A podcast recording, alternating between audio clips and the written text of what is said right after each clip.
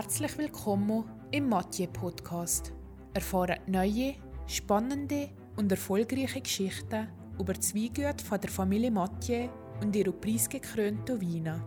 Hockt ihn da, öffnet eine feine Flasche Wein und genießt das Glasier mit dem besten Schweizer Winzer des Jahrzehnts.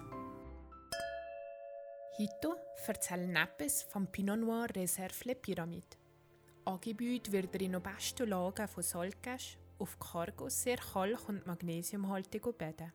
Für optimale Ergebnisse zu erzielen, wird der Ernteertrag auf 800 Gramm pro Quadratmeter reduziert. Ein normaler Ernteertrag im Vergleich sind sonst etwa 1,2 Kilo. Bei der Ernte müssen die Triebel mindestens 96 Grad haben. Mit größter Sorgfalt und menschlichem Wissen wird der Pinot Noir Reserve vinifiziert. Die Gärung basiert auf einer optimalen Temperaturkontrolle im Edelstahltank.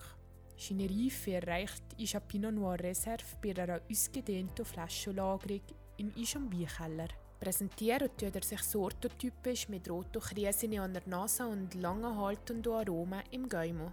Wir empfehlen der Wein zwischen 3 und 8 Jahren zu lagern und bei etwa 16 Grad zu genießen.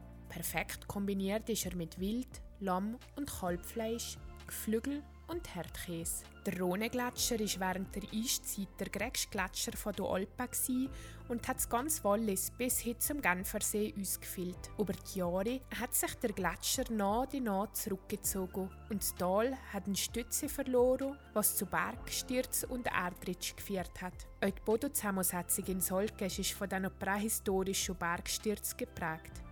Cargobäder sind eine Mischung von Magnesium und Kalk und bilden gemeinsam mit dem warmen Klima optimale Bedingungen für ein Pinot Noir. Die Etikette zeigt nochmal eine andere Fassade von der Pyramide von Solkesch. Zusätzlich Lagerung in unserem Keller hat man der Name Reserve verleiht und bietet auch den Genießer einen Dreikreib von Pinot Noir von höchster Qualität. Sante zusammen, viel Spaß beim Trinken und bis zur nächsten Flasche.